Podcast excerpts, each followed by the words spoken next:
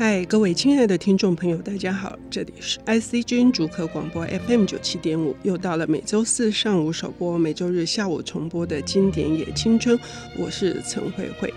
在现今网络的媒体这么发达，而且又有各种的这个方便的通讯的这些呃系统。可是呢，我们好像可以呃无远佛界的去交了很多的朋友，可是时时还是处于一种孤立无援的，有时甚至是求救无门。有些人在这样子的快节奏以及呃复杂的这个人际网络里面，他需要透过短暂的旅行脱离这个状态。但是有些人呃是呃在长期的压力的累积之下，他必须去寻求医疗的协助，哈，这一点都不是稀奇，或者是说不好的事情，因为这相当的有必要。嗯、我们今天邀请到的领读人是出版了非常多呃人文社科好书的左岸文化总编辑黄秀如女士，哈，呃，我们是老朋友，所以就称呼她小薇。小薇你好，嗨，慧慧姐你好。哎，我刚刚已经谈到了，就是说，我们真的是每一个人都在面对自己是不是能够获得关注、获得爱，然后我们又可以在生活当中寻求平静，呃，找到的呃，在这个人群当中的一席之地。是，可是显得好像困难重重。是是，就是说，刚刚慧慧姐讲说，呃，我们现代人很苦闷。嗯，然后于是我们常常必须要采取逃避。嗯，你只是刚刚没有讲逃避这两个字，我们常会采取逃避的方式，就离开你目前的这个现状。嗯，可是问题是你终究得回来。嗯，那那样子一次又一次的逃避，一次又一次又得回来，可是那个结构性的因素始终都没有办法就是摒除，那你就只好去面对它。那我们现在所说这种所谓的结构性的因素，从呃我们现在二十一世纪的人来说。那就是一种精神状态，嗯，那这种精神状态，当你没有办法突破的时候，呃，很多人会去寻求就是心理治疗或者是心理咨商，嗯，那我们现在手上所要谈的这本书，其实可以说是心理治疗的。开山始祖的作品之一，它是一种经典的作品。嗯，嗯呃，出版于一九六一年，哈，也是有半世纪之久。哈，这位作者，我认为非常的特别。呃，是我读过的这么多的心理学，还有就精神治疗，但在当年，它是一个非主流的一个诉求吧。啊，应该这么说哈。这很有趣，因为最早的时候，我们对于人类的精神状态，我们都会先想到，也是毕设出版的那个弗洛伊德。对对对，弗洛伊德就是让他的病患啊躺在沙发上啊，然后保持放松啊，然后开始聊他的童年呐、啊，聊他的爸爸妈妈怎么面对他，这种是精神分析的一个流派。那来自维也纳，可是其实我们的这个成为一个人的作者卡尔罗哲斯，他是美国的，就是留学派。那当时六零年代的时候，其实更红的并不是卡尔罗哲斯的这一派，是叫做 Skinner 的那种行为学派。嗯，也就是说，我就发明很多种测量的方式啊，然后就有很多指数啊，然后你就问很多问卷啊，然后呢，我就会帮你记录下来，用统计的方式来告诉你是属于哪一种人，你应该用什么样子的方式去解决这个问题。嗯，那 Skinner 其实确实是美国心理学最重要的一个，就是引用最多的学者。可是呢，呃，像卡尔罗泽斯，他是有史以来最被称赞的，就是自己有开业的。我们刚刚讲的 Skinner，他是个学者，他是个心理学学者，他自己不用面对那个案主，嗯，他只要收集资料。他只要做统计，虽然他很重要，可是罗泽斯他是自己会接案主。我们不讲病人哈，因为我们今天不是在谈论精神病，嗯嗯嗯、我们现在讨论的是智商。嗯，罗哲斯是自己有开业的。嗯、那在所有的有开业的，就是这种治疗师当中最重要的第一名是弗洛伊德，第二名就是卡罗哲斯。嗯，这本书非常有趣，叫做书名叫做《成为一个人》哈。不一定就是说，在接受这个心理的这个治疗的时候，呃，是一个课题，就是一个平常的人也成为一个人，也是我们成为一个成熟的大人，或者成为一个。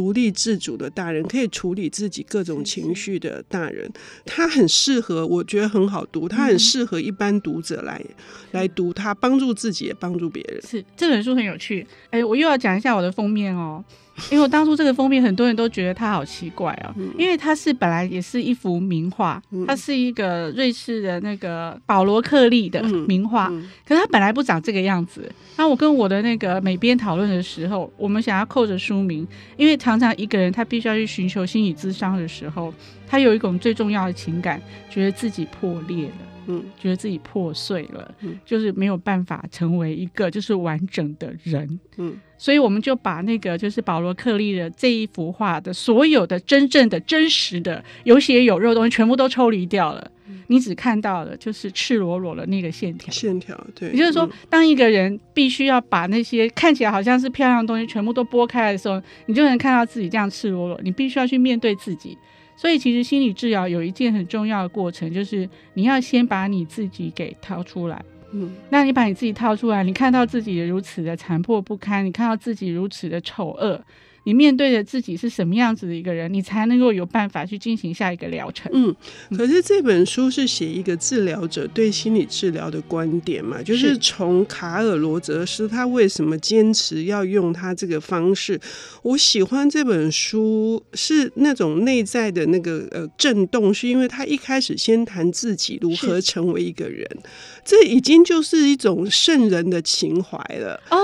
他应该不敢这么说。我知道他不敢说，可是。你看，一个治疗者，他首先要求自己成为一个人，是是，然后把自己的很多的问题，呃，也透过自己的体验跟这个受，就是案主，对，跟这个案主去互相共同成长。我说圣人有点夸张，但是真的很少治疗者能做到这种程度啊。是，其实正是因为罗哲斯的这样子的一个态度，所以他后来就变成我们现在很常常讲的人本主义的，嗯、就是很重要的一个就是思想来源。嗯、那罗哲斯他认为，如果我没有办法先成为一个人，所谓成为一个人是什么呢？就是接纳自己。嗯。所谓接纳自己，是你也会接纳自己的爱恨嗔痴，然后所有的不完整，嗯，所有的缺点，你要先知道自己是个什么样的，你才有办法去治疗别人，嗯，这是他的前提。然后我们常常会觉得，就是说，诶，为什么治疗师要把自己暴露出来？可是，如果如果你不这样的话，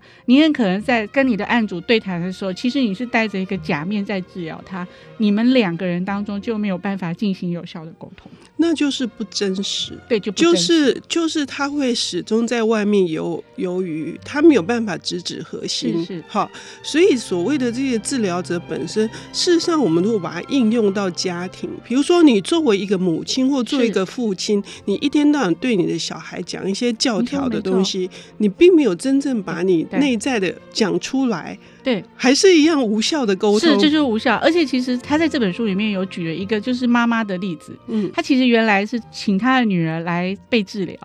可是他进行了几次之后，他自己跟罗哲斯说，他说我我可以来吗？罗哲斯问说你你需要什么吗？我们再怎么讨论你的女儿？他说没有，我觉得我自己也需要被治疗，嗯，因为我在我女女儿面前，就是我扮演的是一个不是我的母亲这样，嗯，所以因为他这样子的特殊性哈，就是哦。我我们在读这本书的时候，是会回到自己的，是回到自己是在不管是你你你你之前在求学的时候，或者是你现在在职场上，你在家庭里面，你跟朋友的关系，他要有一个什么样子的对待，然后这件事情是透过训练可以完成的吗？我们要休息一下，等一下回来。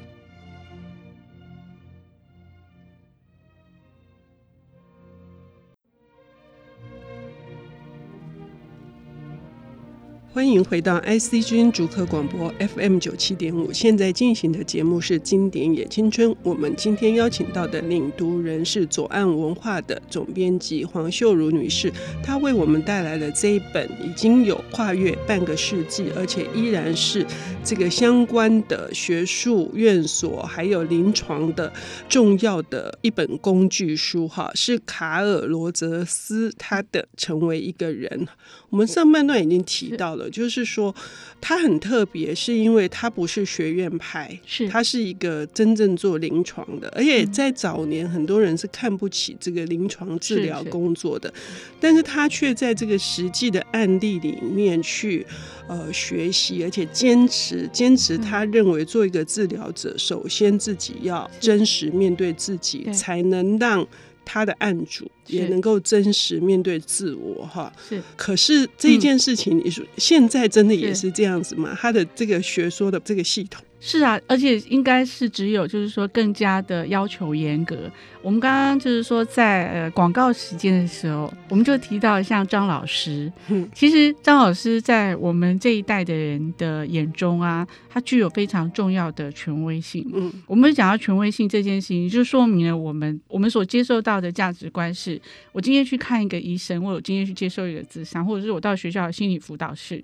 那个治疗我、那个辅导我的人，他通常就是一个权威的人。嗯，嗯，那他权威的人意味着什么？就是他不会犯错。嗯，他是完美的。嗯，他跟我讲的所有的建议，其实都是经过呃时间的淘洗的，就是那就是胜，就是铁则，那就是那个胜率。可是其实罗哲斯知道我们人不是这个样子的。嗯、我即使现在是必须要去辅导一个小孩子，或者现在我必须要去治疗一个案主的时候，我终究我是一个人，我也会生气。而且罗哲斯在里面有过好几次，他都被案主惹恼了，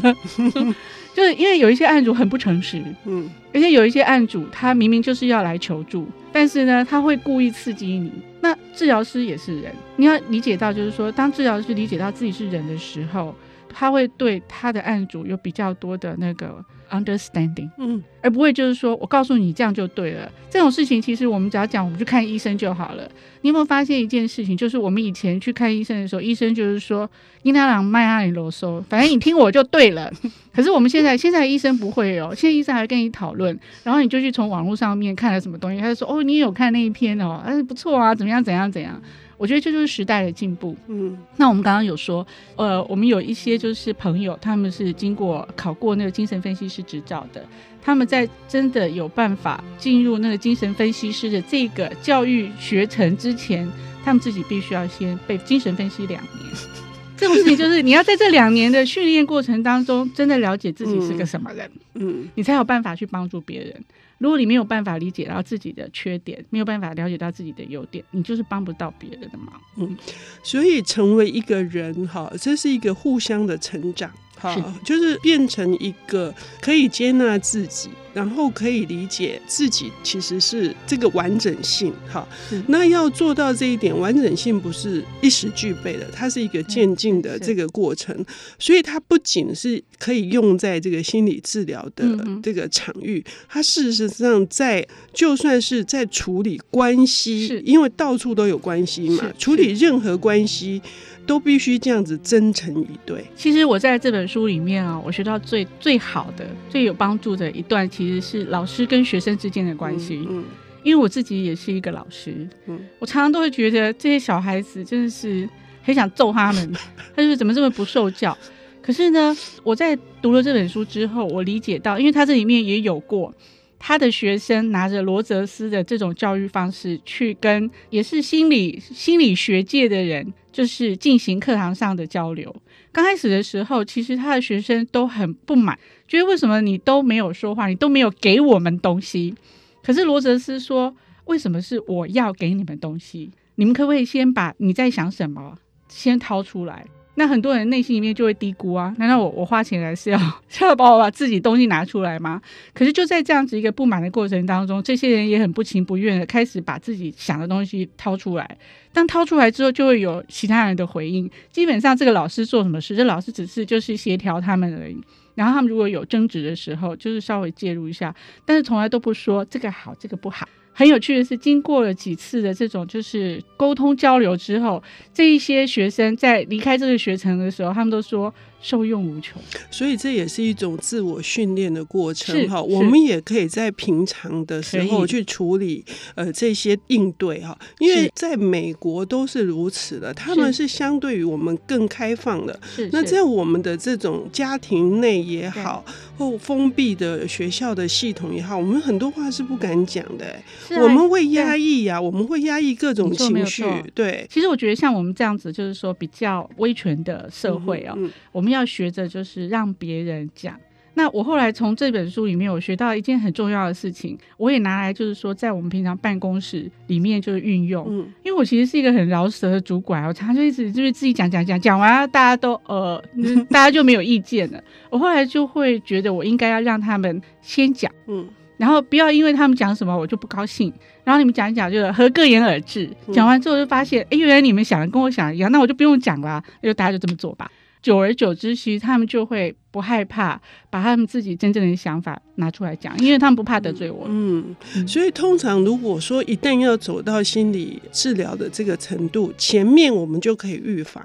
是不是？就是说，呃，可能有一些人他也已经采取了呃不好的方式，也许他酗酒，他或者是用别的方式来逃避或麻醉。那我们在这个在这之前，我们如果能够有一个类似像卡尔罗泽斯这样。这样子的，我们要成为一个完整人的的人，首先学习是去表达真实的自己。那这些人会觉得孤立无援，会觉得求助无门，都是因为不敢表达。是是，所以如何去鼓励别人表达，也可以在这本书里面。可以啊，没有问题。如果我们要讲现在常常流行讲的话，就是说你要先爱自己，才有能力爱别人。嗯，对。可是其实从呃一九六一年的时候，卡尔罗泽斯的说法是说，我如果不先接纳我自己，我就没有办法。接纳别人，嗯，可是这本书里面还有非常多的细节。他之所以这样子的会让大家信服，除了是所有的众多的案例，呃，终于整理，而且他因为很少出书，那时候刚刚已经说了。很早，他不是主流，所以他到后来才出了这本书。所以这本书非常非常的值得哈，就是我们作为一个想要变成一个完整的人，我们在我们得到一种安身立命的感觉，我们处理各式各样的让我们棘手的那些关系，都很适合拿来运用。其实很有趣哦，是因为他不是学院嘛，对不对？嗯、他应该是说他不是那些大学院的人。嗯所以他这书出来的时候，因为他又是很多集结的案例所以其实真正喜欢读他书的人，常常都是那些第一线的，嗯、比如说我们刚刚说的张老师的这种热线的人，嗯、或者是小学老师、嗯，中学老师、家庭主妇，对，就是所有的这种很重视人际关系的一般人，嗯。就是把它买成超级畅销书，嗯，所以要欢迎各位听众朋友，邀请你们来阅读这本左岸文化出版的《成为一个人》。谢谢小薇，嗯，谢谢慧慧姐，谢谢大家。